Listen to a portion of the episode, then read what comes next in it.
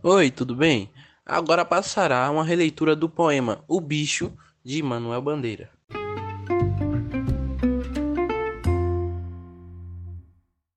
O ser.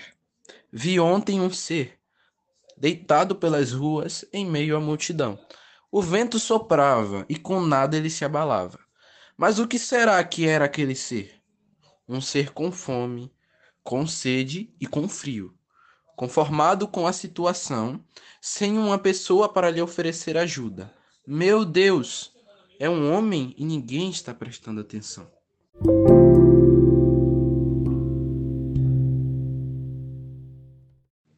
Enfim, muito obrigado pela sua atenção e até breve.